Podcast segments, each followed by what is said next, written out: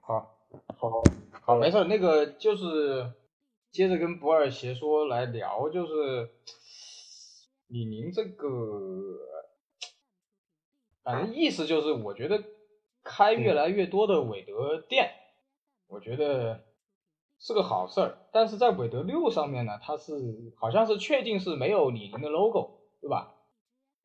哦，对，好像这一代是真正没有李宁 logo 啊，你包括嗯他现在一直在，无论在任何写法上都在弱化自己的 logo。嗯，你对这个有什么看法？啊，我觉得完全没有必要，没有必要因为为了迎合市场而去，就是不再不再去凸显自己的 logo。我觉得这个做法，说实话很 low 啊，啊。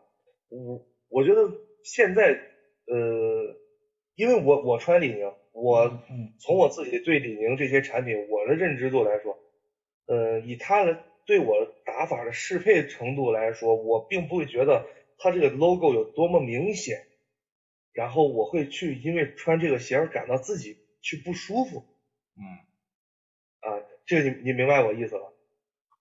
你说是心理的还是？对心心里的，我觉得有很多为什么要弱化这个 logo？它这个 logo 是非常 low 还是非常丑还是怎么怎么样？我这个我是想不明白啊。嗯，啊不不，然后你我的意思是，你是觉得嗯，你是会跟很多人一样，觉得说有个李宁的 logo 就会被大众看作是国产品牌，就很 low，还是说不我我正好是相反，嗯我正好相反，嗯我觉得如果国产品牌能出一些，就是像现在这些，说实话就是素因素啊，呃，包括韦德的一些支线，包括第六人啊什么的，它其实穿起来脚感，我觉得并不会去去评价它去低于耐克的某些低端呀、或者说它同价位啊，我觉得它有可能会超过于它，可能有一些就是包裹性啊或者支撑性上，呃，有那么一些不足，但是我相信同价位耐克、阿迪它的产品，呃，同样也是这样，也会有这样那样的一些问题。但是我看现在论坛上就是有一有一部分人啊，我不能指明出来他是哪一部分，嗯他就是上上来就问第一句话嗯，logo 明显吗？如果不明显我就买。啊哎，我我我就很奇怪，我说这个 logo 是耽误你穿这个鞋，是影响到你哪一方面的体验？我这方面我是特别特别不理解嗯啊，这好是这是我对这个 logo 这方面一些看法。好，没事，我来说一下我的看法。啊首先，李宁这个品牌是国产第一，没问题。然后呢，我们应该支持国货，包括李宁本人呢，我都 这个都没话说。嗯，但是呢，我有个我的看法，不知道你能不能认同啊？就是嗯首先在韦德六是完全没有之后，某一些消费者会觉得是好事，就是那一部分人，就是他不愿意看到李宁标的，这个事情是求同存异。第二件事情是站在李宁这个公司的角度，如果我是李宁公司的，我是李宁本人或者是高管，我是很讨厌这件事情的。啊，当然了，你说怎么分钱那是后面的事，但是嗯，这个事情我觉得是个很不好的事情。然后呢，对，我买的韦德之道第一代，我买的衣服、裤子啊什么的都都有李宁标，但是呢，我会选一些李宁标不明显的一些衣服来，因为第一代的那个韦德的 logo 很好看，它不像后后面越改他妈越扯淡，它一第一代什么积木标啊，什么这这标那标啊，我觉得很好看，嗯我想凸显那个标，这是我的一点私私心嘛，对吧？嗯什么菊花呀，什么，这是我的一点私心。但是到了后来呢，你就发现，在韦德二三四五这几年里面呢，就是它的它的 logo 的设计有的时候会很冲突，就是会把韦德的跟李宁的放在同一个一个界面上，嗯，他就觉得你如果懂的人呢，你就觉得有点，你也觉得有点怪。如果大部分消费者呢，可能会产生一种歧义，就是说，哎，不懂的人就会说啊，李宁标我认识，这个标是啥？然后那些店员还要去解释，对吧？嗯，因为在对百分之九十的大陆消费者，包括不懂的那些什么大爷大妈，他还是会认为李宁它的价格始终就那么低，他并不知道有一个叫韦德的人 签了，哎，慢慢高端起来了，他不会这样认为。所以你看，为什么很多韦德的产品也会在工厂店出现？那没办法嘛，对吧？你资金得对回回来嘛，资金得回来。嗯好，然后呢，韦德六呢，我第一次看到韦德六那个鞋底，我他妈就是怎么有点像倒计时的一颗炸弹？你发现没有？它那个鞋底碳板，嗯，对吧？然后呢，说的是云科技加上一个什么 Drive Drive Phone，从那个 Boost 的厂商那里买的。好，对，从巴说从巴斯夫出来，好好，先不扯这些什么狗屁的事情，就是说，云科技实际上在做鞋的这个领域啊，云科技其实就是把那个中底的密度调一调，就跟那个棒丝一样的道理，只不过云科技便宜点，对吧？嗯，啊，你你到最后到了我这里都是不管什么牛叉的鞋，都换鞋垫就行了，不管是泡椒啊，还是什么 AJ 二十九、三十、三一啊，一律换鞋垫就完了嘛。对吧？所以，所以这个科技我是一点兴趣都没有。然后呢，这个韦德六从一个好的方向上讲呢，就是大众就会看到，哎，这双鞋没有看到李宁的 logo，他就他再去提价，就像你昨天跟我私底下聊，你说价格可能会更高一点，嗯对吧？你懂我的意思了吧？嗯，就是大众会说，哦，这双鞋卖这么贵，哦。哎，我还是可以有理由的，对吧？就是你你要站在大的对对，你要站在大多数人的角度来想这个问题。你包括韦德不嗯是今天不是踩了个三轮车卖草嘛？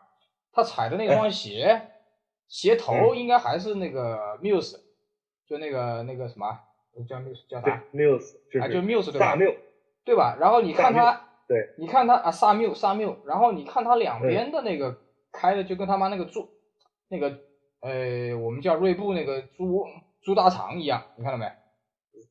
来哎来来什么什么什么什么啊？就那个鬼东西 Flash 还是什么啊？啊，猪大肠，嗯，反正就是现在各个品牌就是我抄抄你，你抄抄我，啊，就这样，很没意思的。就是你抄抄我的样子，我抄抄你的样子嘛，反正就是最后就是也没什么原创，就这样吧，对所以其实我觉得现在真的是这样，对吧？所以嗯我是觉得，哎，不知道不知道怎么来怎么来评价李宁的营销。我对李宁的营销，我一直都是觉得很傻逼，很傻逼的一件事情。你说全明星四、韦德四凭什么卖两万？对不对？少一条少，对啊，好，然后那个全程六，当时这两天不是韦德在穿嘛，然后嗯，我一看，妈的，就韦德那个配色还过得去。你之前曝光的配色黑色那个？看不下去嘛？你看韦德六当时曝光的样品，看不下去。然后韦德自己穿个全白的，然后好像底子是什么荧光的还是荧光绿还是啥，啊，就看一看这还过得去，嗯，对吧？好，我现在在看那个女的穿那个菊花在屁股上那个跟韦德打球的那个，你这，哎，你这给外人看就是笑话，我觉得真的就是就是真的是笑话，你知道吧？真的是笑话。然后嗯你说公牛队现在这个屌样，你说韦德韦德下个赛季能怎么样？除非他转会，除非挖来几条大鱼。这个韦德六你怎么卖？我真是想不通要怎么卖，对吧？你你顶多就是，顶多就是你你你又不是库里，对吧？你又不是 UA，下个赛季估计又是勇士的冠军，如果没什么大的变动。那别人有别人牛逼嘛？他妈库里是再他妈丑卖得出去嘛？对吧？你你妈的，你很多的客户，你估计你也你也能体会，包括很多人，这个鞋真他妈的丑，哎，妈个逼，这个球星穿它夺了冠，那就涨价嘛，对吧？嗯，很简单，杜兰特穿杜兰特十夺了冠，杜兰特的所有鞋都会涨价，啊，是，对不对？这他妈就是个市场规律嘛，对不对？你能说他丑？确实丑。哎，别人牛逼，别人抱大腿赢了，对吧？有本事你去抱大腿，你也拿个戒指，对不对？对呀、所以，这个嗯，你说，没法没没法说，这个对因为杜兰特真真是他从他球鞋定位，我觉得应该是耐克所有产品里边价钱往上走是，他最早定价是七九九吧，六九九，六九九，六九九啊嗯，从从开始六九九，现在是多少？一一一上上一千了吧？一千几啊？一因为我不太关注他一千一百九十九吧，一啊千一百九这个这个十九吧。应啊，应该这个涨价幅度来说，它的是整个耐克公司应该算最高吧，最大。妈的，很简单，耐克给你个肥约，涨不涨价？不涨价跟老子滚，对，对吧？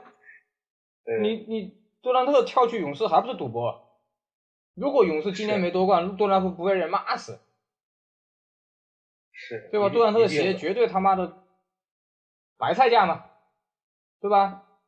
是，所以而且嗯，哎所以很多事情是有两面性的，我只能说对，有两面性。但是呢，我觉得李宁的营销真的是，我已经我已经快不想不想不想去写不想去写文章来吐槽了，嗯，对吧？就像那个预帅十一嘛，不前两天虎扑上有个帖子嘛，说他三百块钱买了双嘛，嗯啊，然后三百块，对啊，然后你说这个帖子要是出来，他妈的李宁的人不他妈疯了，对不对？这个我他妈预算十一，还没怎么卖，你他妈三百搞一双，然后你跟中贵我说，现在还好多城市没有上，对呀、然后你跟我说包裹性不好，这不好那不好，意思就是说三百块钱就认了，就还是那个意思，与其什么不如享受，与其被强奸不如享受。嗯，对不对？你站在公司的角度，这他妈很恐怖的，确实是，哎，而且预算十一从设计的角度讲，我觉得还行，对吧？然后用那个什么双密度，破，对啊，嗯，然后双密度，呃，反正我觉得还行。然后价格是多少啊？十一，呃，预算是应该是六百六三九吧，六三九还是六九九？那对啊这个，具体我现在我还没有拿到货，我还那清是不是连他妈不二邪说都没拿到货？你说虎扑上那个人，妈的不是，唉，可是没办法。没有办法，确实有有能先拿到，有些城市已经率先发售了，但是 我这边现在是拿不到。然后嗯，确实确实是，我觉得对李宁来说是一个突破，做成这样的鞋。对啊，而且我看了一下那个官方说的是那个说什么韦德六有一个什么内置碳纤维魔术铁，哦，那个那个我不太清楚，这他妈放哪里啊？他妈的碳纤维我我看了它的外观，我就真的就没有再往下研究，因为我觉得我也我也没有能力把它卖出去。对啊，连连连你这种人都没没信心卖，何况那些专卖店的，对不对？而且你碳纤维怎么可能做成 TP？怎么可能做成魔术铁嘛？迟早会断吗？那绝对是假的吗？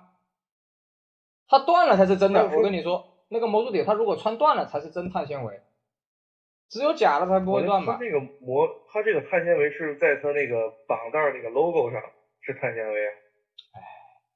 反正官方这样说的，反正我觉得挺扯淡的。嗯，这个我确实是没有了解，没有了解透彻。我我也是刚才无意当中看到的，就是嗯我们现在这帮子玩鞋的老家伙已经懒得去看了，我就只知道韦德来了中国，开始嗨，就是你要我去看细节，对不起，没兴趣。要不是昨天长林跟他合影，我还懒得发朋友圈。我说这个后辈算的算真的是很低调的，嗯，哎，常林真的真的非常低调。对，哎，你你见过他没？我我没有见过，我们在微信上有交啊流啊啊啊！啊。然后我准备让他给我定制一双鞋。对啊对啊对啊，你让他给你画一画嘛，嗯，啊，对吧？我就是跟他说，我说对有人找我画鞋，我就给你呗，我也懒得画，也没空画，也没嗯，时间画。你们要你们要干嘛就干嘛，这个世界迟早是你们的，我是这样认为。我你这你这句话说的好像邓肯。对呀、啊，不，真的是这样，迟早有一天嗯这个世界是你们的，你知道吧？是他们的。对呀、嗯，我们迟早会老嘛，对，确实。对不对？就像我现在出个门，别人总是会问你他妈出门穿什么牛逼的鞋，我说什么舒服穿什么，对吧？泡椒我也回来换鞋垫，妈的韦德斯嗯那么软我也换鞋垫，啊各种鞋垫换，他妈的什么舒服穿什么嘛，对吧？每天穿不一样嘛，嗯，不就完了嘛？是。你要我穿十一、十二、十三，对不起，我不想穿，好好不舒服，不不，就这样？我觉得之前我一直对乔丹前十代没有任何好感，嗯，但是自从我去年买了那个那个叫叫什么所谓的期待那个奥运啊啊。什么手稿配色还是什么呀，啊啊，然后我觉得穿脚上对我这个体重来说，它还是非常友好。啊，欢迎来膜拜一下我那双乔西涂鸦，呃，全世界好像你好像就只有一千双吧，好像，看你发了发的有哈，哎，我觉得，哎，就那回事，哎，可能你体重不够。不是，就是实际上，呃，一二三四五六七八九十啊，我觉得嗯。适合我的是，呃，呃五五八十，因为它包我觉得时它包裹比较好，对，它包裹比较好，其他几代都不行，妈的一跟砖头一样，二他妈的太丑，对吧？三四就是嗯滑板鞋，这个我在大内密谈里面讲了，就他妈是滑板鞋。啊。然后五呢，他妈的确实设计的不错，加上流川枫啊，而且包裹性很好。六啊他妈的跟砖头一样，七他妈的脚踝是零，你觉得七有脚踝保护吗？没有吧？没有，但是七我觉得日常穿一下还可以，打球我是咋也不会选择它。对啊，你看八，嗯哎八还不错，八有两个绑带，哎也蛮好。啊九他妈的太嗯紧，九他妈的塞不进去。九九也硬啊，对啊，又硬又塞不进去。啊，十嗯还不错，哎，十也穿的不错。就是你人呢，到了一个阶段，你就会寻找，哎，我他妈能穿的舒服就行了，我操，对吧？你看我十五是十五绝对不舒服，十四也穿的他妈的不舒服，哎，十六不错，我喜欢穿十六、十七，啊，十八又太软，十九跟他妈高跟鞋一样，二十有个绑带，我觉得也蛮奇怪的。二十一嘛，我觉得也还行。二十二嘛，也还蛮软。就是你人生不同的阶段，你会你会选择不同的，真的是你的你的癖好会换的，对吧？对，啊、我们年轻的时候也会啊，老子要穿乔十一，哦，十一、十二、十三、十一、十二牛逼，啊有出去有回头率，有妞炮啊，对吧？最终还是回去平的。对啊，你最后你的脚告诉你啊，我受不了，那就是受不了。对，我觉得刚才说到乔十，我觉得这应该是整个乔丹系列最被低估吧，他应该没有之一。嗯，就应该是最就看他那个鞋底的设计，我操，就很牛逼了。对呀、虽然说不太适合打球吧，抓地力还算过得去，也并没有眼见的那种那种感觉上的那种不堪。反正我觉得很多东西就是，就那天那个耐克的人问我，蛮搞笑的。就那双北卡的十一，呃，北卡十一那个低帮，啊，那个才出那个是吧？他就问我他妈的怎么卖不动啊？到处都货架上还有啊。我说你们他妈的不会讲故事呗？你找他妈一帮子我们这样的老人家讲故事，那零零后、九五后会听吗？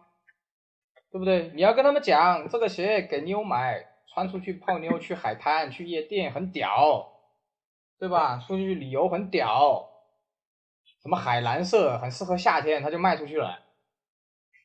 你妈找一帮子是像我们这样的老人家在那里写情怀，谁买啊？对吧？你已经产能过剩了，对吧？说这个是，我觉得是乔丹现在面临最大的一个问题。感觉被掏空了，对吧？根本推不出去，他现在有种感觉，对吧？感觉被掏空嘛。嗯。然后就是那个北京那个世贸天阶那里开的那家店，不让试，不让退，不让换。不让试，不让退，不让换。对。是不是也是 AJ 专 AJ 专营吗？对啊，现在亚洲最大的就变它了嘛，北京那个世贸天阶。之之前是之前是成都那个。成都那个其实不大，它是个二层，对对吧？那他妈群里面就有人说，我他妈何必要去你那里买？我他妈淘宝上九九九，对吧？你又不让我试，你又不让我退，你要不让我换，那我屌你干嘛？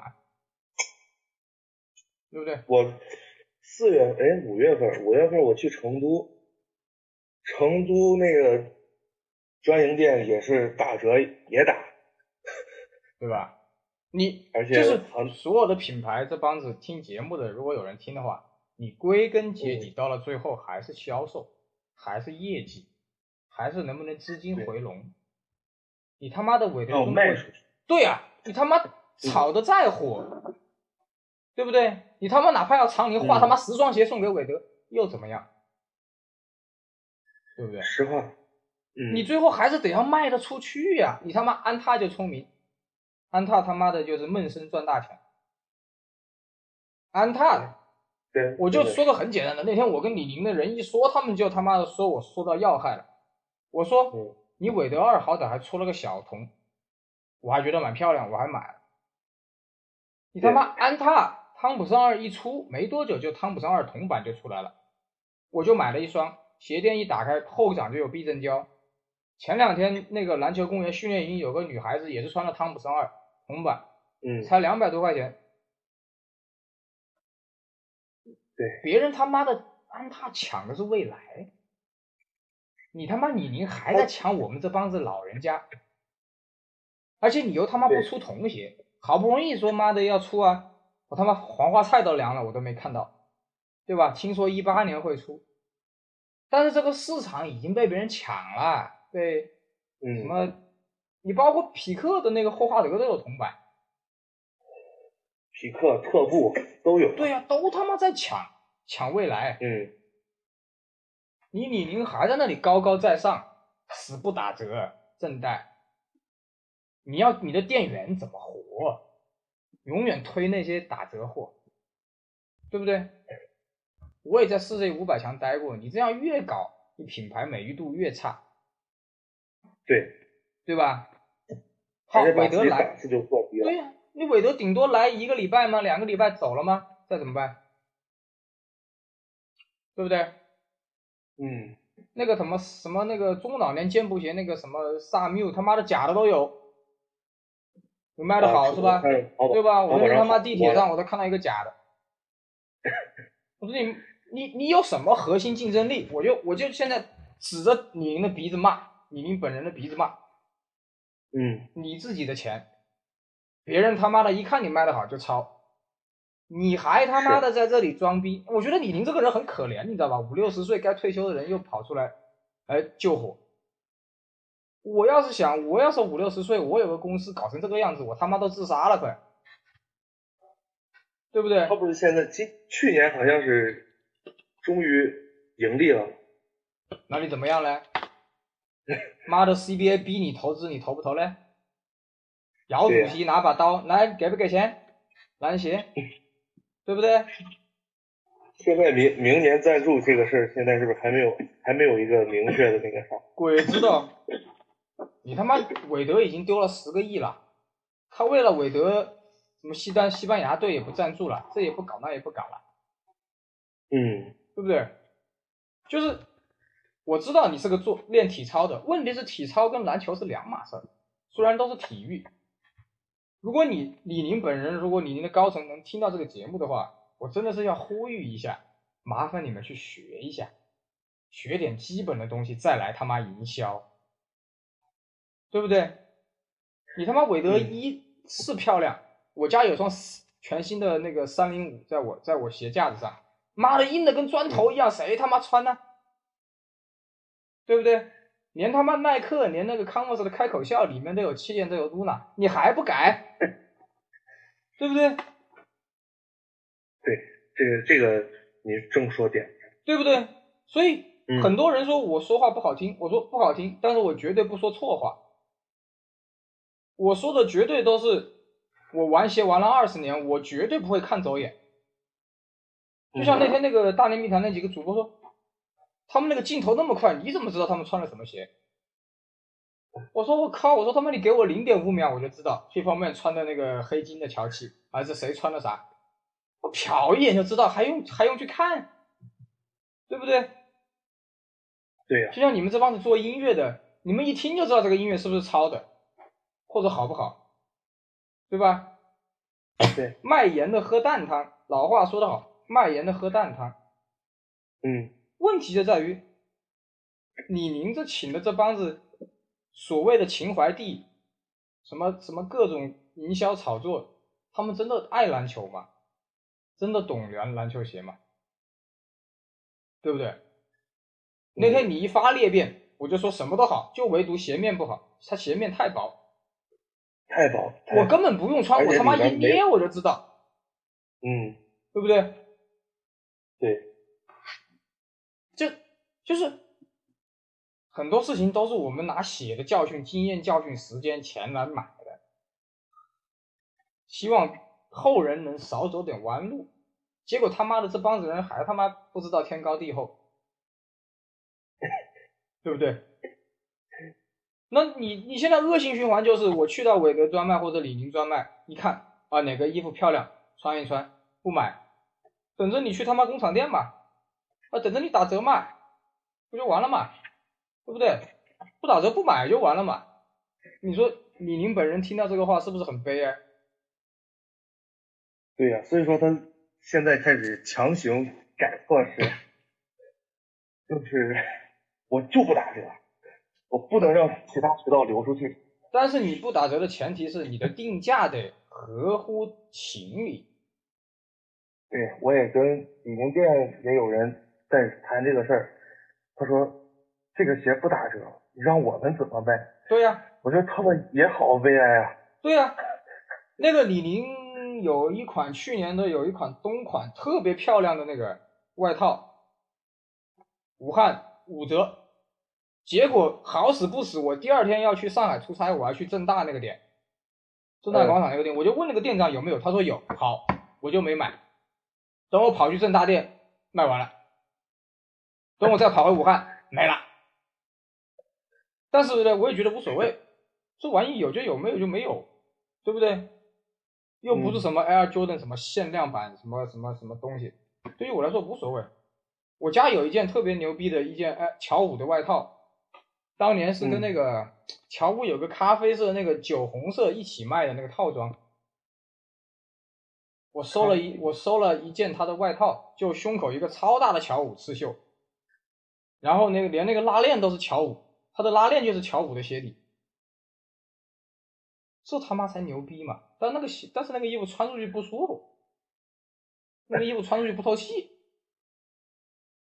那就只能装个逼嘛，啊对不对？但是装逼我愿意付这个钱呢，对，对不对？你李宁的结果就是，哎呀，买不买都无所谓，都已经到这一步了，真的是我有的时候。替那个老头子感到悲哀，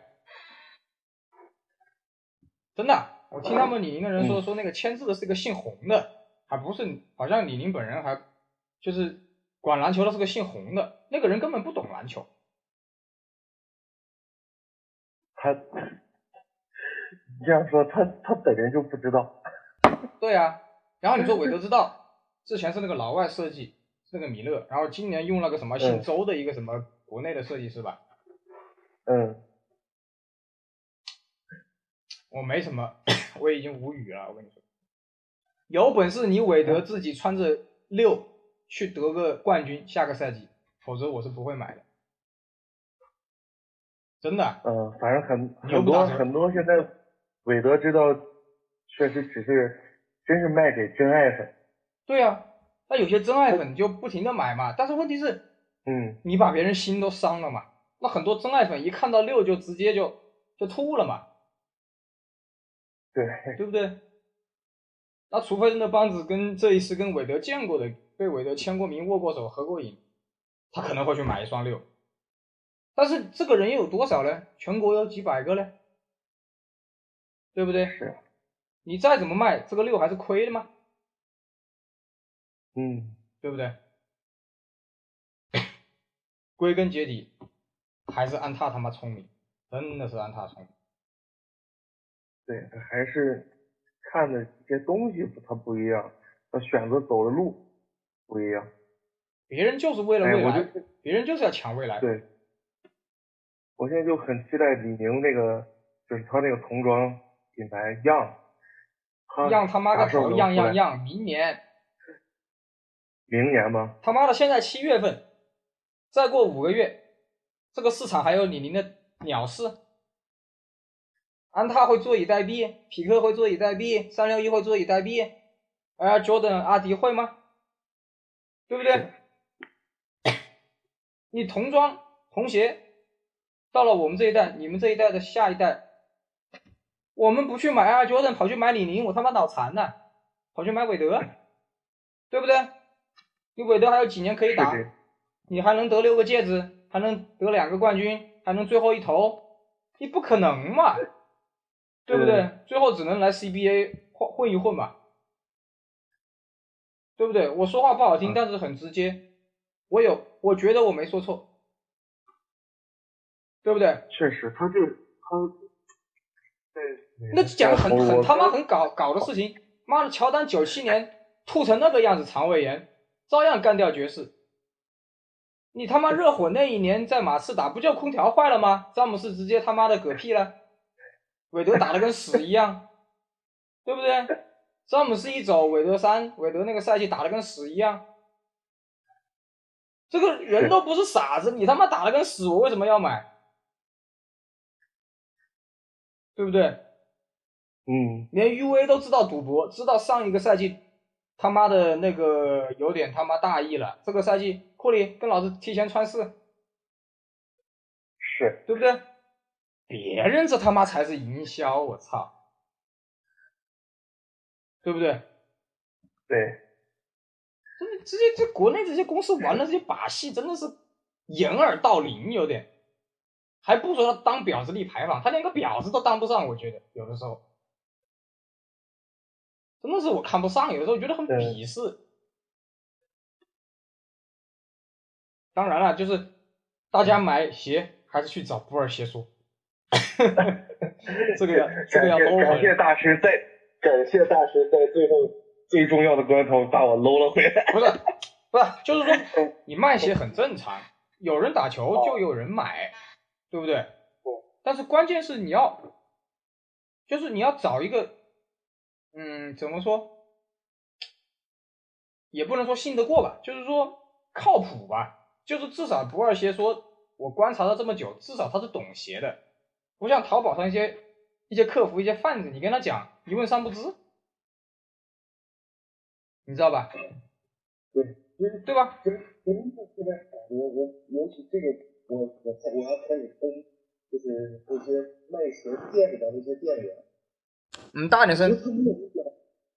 我说那些卖鞋的店员啊，就是所谓专卖店里边的店员，对呀、我觉得现在真的是专业知识太差了。啊，我觉得你既然是卖这个东西，你起码你要，对呀、我不说你要多么了解这个东西，对呀、你得知道这双鞋，你起码知道它是韦德系列，啊，对。或者你说它有一个什么技术，它是第几代啊，它有什么卖点对，啊？我记得有一次我是啊，这个不是在李宁店发生，在在嗯耐克耐克店，嗯而且是在郑州，郑州一个比较大的那个耐克店嗯啊，我去问他，因为那个时候刚出来糖果配色，糖果配色战士九，啊啊啊啊！呃，黑色，然后上面彩色线嘛，彩色飞线。然后我就去问他，因为当时我不太了解这个配色，它具体叫呃叫个什么名字呀，或者咋样？嗯，我就问他，我说，哎，我说你好，我这个是什么配色？呃，这个就是一个黑色配彩色。我当我当时我就惊了，我觉得我说你这个你可以不专业，但我不能接受你这么不专业。哎，就是就是这个问题啊，还是就是有两个问题。第一个是店员他只是讨份生活，他不爱这个东西。你包括有一个那个有一个我节目里面出现过有个退役的一个武警战士。他非常喜欢鞋，后来呢，他前两个月就跑去北京有个奥特莱斯耐克那个工厂店打工，打了一段时间就不打了。我说你他妈不是真爱粉吗？他说，第一个很累，你每天得在那站着。嗯。第二个是呢，也是一帮子不懂鞋的人跑来，你跟他讲要讲累死，对吧？本来就便宜工厂店，对吧？对。所以呢，我一想，你说这个确实。对吧？我一想有道理。嗯，不是人人都懂。对。而但是呢，我就是说，首先是各个品牌的培训啊，嗯，一个是跟不上，绝对是跟不上。各个品牌的培训，各个跟不上。然后第二个呢，你工资本来就低，那些店员也不会好好学。然后呢？那个广州有个西湖五五，你去过没？呃，我我没有去过，但是我挺想去那个地方。我去过好几次。嗯。有一些店员呢还比较礼貌，大部分店员呢就是屌的不得了，就是穿上最新的复刻鞋，然后就看你穿啥，你穿的好他就跟你讲，穿的不好他就不屌你。好，然后呢？哦，后来广州有几个经常去的人，因为我是每年也顶多就一年去一次嘛，一两次。嗯。好，那个那个那个那两个小孩子经常去，后来我就私底下问他们，我说你怎么看待这帮子店员？他说，嗯，那个店员根本没钱拿，那他为什么还要在那里工作呢？是因为你在那里当店员，所有的限量鞋发的时候，你可以不用排队，不用抽签，原价直接买。哦，这个人的虚荣心是大过一切，你知道吧？啊，是，对吧？这样我想，我明白。对啊，这样想，哦，搞了半天这个这个样子，所以你可以说真的是悲哀吧，这也是一种悲哀。我说到这个地方也是，我成都上学那时候，嗯，当时是那时候有店叫运动一百。啊，啊，听说过啊啊，运动一百，然后如果球星去啊，或者是说嗯哪一些限量鞋发呀，都是在运动一百店发，他那有一个专门篮球店，不管是 AJ 啊，还是詹姆斯呀，或者是说那时候出了高达，高达那个限量套装，嗯，应该是一双是大 Air 吧，一个大 Air，还有一个是。Flight Club，那是好多年前了吧？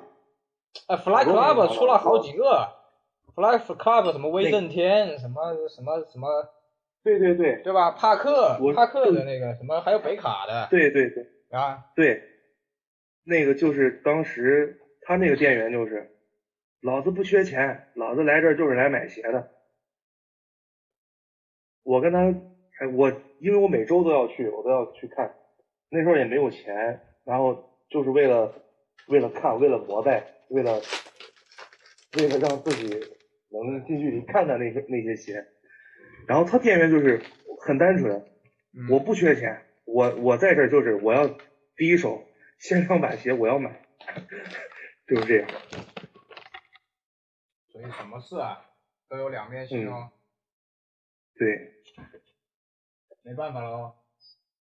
那真的是没办法，所以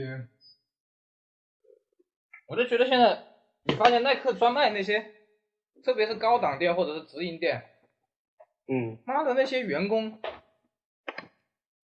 穿个穿个紧身衣、紧身裤，拿个他妈像个板子一样的，搞得他妈很专业，看上去他妈的一看就是一群人在这准备跑步的。哎，对吧你你说这个真的是我在成都那个乔丹店，嗯呃，里面店真真的就是像你说这种感觉，嗯我并我并不是说呃怎么怎么样吧，就是感觉啊，他这好好屌嗯啊，其实他神态上看起来很屌，但是你一问他具体这些鞋的知识，嗯他还是不了解，嗯我觉得就嗯，很很尴尬这个东西。他能说一点，但是说的不深。对，对，能给你说个皮毛，这个是哪几月发，然后几月发的什么配色，然后你再让他说这个配色有什么意义，啊，他就就没有了。我觉得乔丹更多现在做的是情怀，嗯然后他他不为买情怀人这些人去买账，我觉得效果也不会好到哪儿去。这是我对他的一些理解。而且你看现在耐克那种高档店、直营店，一进去就跟他妈嗯夜店一样，那个音乐啊，啊，是，嗯，我他妈只想安静的买双鞋，你他妈能不能安静一点？对吧？闹得要死。是这样。嗯，不是耐克有个广告，还把嗯全国几个唱嘻哈的人拍了个广告。啊啊，这个这个分前后，然后耐克先出，李宁随后随后又来一个，啊，李宁也醒了吗？李宁也有，一会儿我可以把视频给你发过去。是不是请的那个中国有嘻哈那个？呃，反正那几个人应该都好像都参加那个中国有嘻哈了吧？我具体是谁我忘了，我好像就记得有个孙旭，应该是龙井里面的，然后有几个搞粤粤语的是谁？葛仲山不是葛仲山，嗯，我具体是谁我忘了，反正跟耐克那是一波人，就是出、啊，出新速谱那时候，出新速谱那时候，呃反正就是你你你你用完了，我接着用啊。啊对啊，对，就是意思超，嗯哎，哦对了，最后还有嗯。大概十几分钟，你怎么看待嗯《中国有嘻哈》这个节目？中国有嘻哈呀。你看了没？先其实开始我我看了啊，，你说来。虽然看到两点，哦，我呃昨天拖着看的，我跳着看的。嗯，我是感觉吧，之前一直有比较多人就是说吴亦凡啊不专业啊，或者怎么样怎么样啊，然后，但是我觉得他确实成就了这一部分人，起码他的槽点对对对，把这个节目的关注度提高了，然后有更多人去关注这个节目，然后关注了这个节目，反倒是这些人参加节目，他不一定要拿第一，对。比如说 John，比如说 John J 对对对对对，啊，那个人还长得我蛮帅的。对啊，呃也比较有味儿，然后他他那些歌也是已经在之前在圈子里面有一定的知名度了，但是没有更多的人去知道他。然后我觉得其实因为我从也基本上从我上初中就是零零二年开始，然后我就开始比较喜欢就是说唱，然后那时候应该国内说唱还没有没有几个人吧，那时候就是听阿姆，然后哈狗这些人，然后通过这个节目，这这个吴亦凡槽点，包括哈狗的那些就是那些言论吧，就是说所谓嗯呃你这个中文少呀，包括怎么怎么样啊，这些槽点多的话，其实潘玮柏我很喜欢潘玮柏个人，但是我觉得他对这个节目的贡献度非常低，因为他更多情况下做的是一个老好人。对，我跟你有不同的看法啊，我觉得潘玮柏才是会做人。啊，当然了，对他会由于啊，由于剪切的效果，吴亦凡或者哈狗帮说了一些话可能会被刻意剪剪切，这个是有可能的。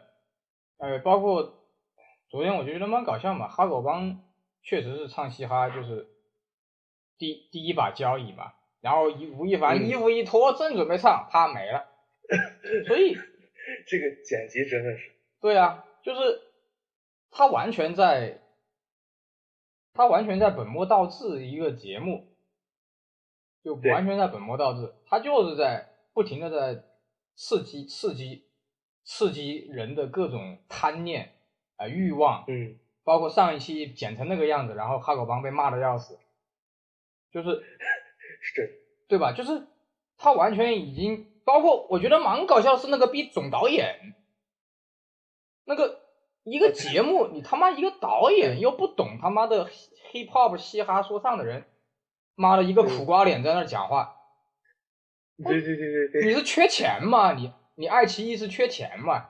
不能找个主持人吗？对吧？就看到一个傻逼导演在那里黑，全程黑脸在那讲。对，对吧？就是，嗯，就是不能不不能，包括那个在大内密谈的他们做音乐的，也不能不否认吴亦凡的音乐是非常花了很多钱的，是确实是花了很多钱的，结果是哎，确实是做出了欧美的效果。但是你论说唱，说说到嘻哈的歌词的深度，那绝对是哈狗帮，而且昨天哈狗帮那个歌词是被严重的改过。对，完全改掉，对他之前参加那个腾讯的那个大事发生里面，那个差不多嗯先生的歌词也是改过，但是呢没有改的那么 厉害。昨天跟张震岳一起表演，那歌词我简直看不下去，是，对不对？就是中国有嘻哈，首先不谈球鞋，首先这帮子傻逼写出来的歌词没有一个有哈狗帮的深度。哈狗帮嗯可以把胡适写的中国人的差不多的这个性格能写成一首歌，你他妈我看了这么多期，所有人写的歌词都没深度，包括 hiphop man，嗯，对不对？？hiphopman 更更更重要是他去玩那些韵脚，对你一首歌，其实 hiphop 你听多了，我也听了十几年，痞子阿姆开始到嗯现在，听来听去不嗯都那个屌节奏，对不对？啊，是而且 hiphop 这种说唱的节奏，那天那个大内密谈跟我讲了的，他就是说、嗯这个东西由于 hiphop 的这个节奏很相似，所以在很多时候是那些呃黑人乐手他会主动的去给你钱，比如说这段节奏我跟你的很像，或者是我借你的，是我一定会给你钱的，虽然钱不多，他不会像就是华语歌这种普通的欧美歌，它是那种大笔的版税，呃版权税，它不会，嗯。他会一段一段的给你，比如说我用你多少秒，我给你多少钱。所以、嗯昨天我看到有一些歌词顶多就是很幽默，呃，比如说那个四川话的呀，呃，包括那个啊，对，对吧？包括那个什么大象，什么什么什么，就是你至少很幽默。但是我什看完了么蚂蚁蚂蚁，对我看完了所有的歌词，我都觉得，特别是西安那两个团队在那 battle，我觉得嗯就是一帮没长大的小孩。啊，你看他写的词跟他讲的话，那都是一个不成熟的人讲出来的话。你说成熟的人是好像就是你说成熟的人打架会拿刀子砍吗？对不对？你看嗯习近平干掉薄熙来，不就那样默默无闻就干掉了吗？嗯，对吧？这这是非常低档次的人才会去用嘻哈的方法，对吧？包括那个什么盖，嗯那个盖，砸个他妈头巾的，嗯眼镜歪着的，嗯讲话也是个歪嘴。你看他讲的话，你看他讲的话，有一点是一个成熟的一个男人讲的话嘛。所以我说潘玮柏才是会做人，潘玮柏才是成熟。对，你看吴亦凡每次剪切他那个眼神，只要是选手不合他的意，他的那个眼神，嗯他就表露了他自己内心的不满。一个成熟的人是不能让别人看出来的，对吧？是你习近平习主席再他妈生气，你看得出来吗？对吧？普京再他妈发飙，你看得出来吗？看不出来嘛，对不对？所以是这样，就是个闹剧。我跟大内密谈那个节目里面，我就不停的反复用一个词，我说这个节目就是个闹剧。他只不过是把一个很小众的东西告诉了全世界，然后全世界说：“哦，他妈的还有这个东西啊，对不对？”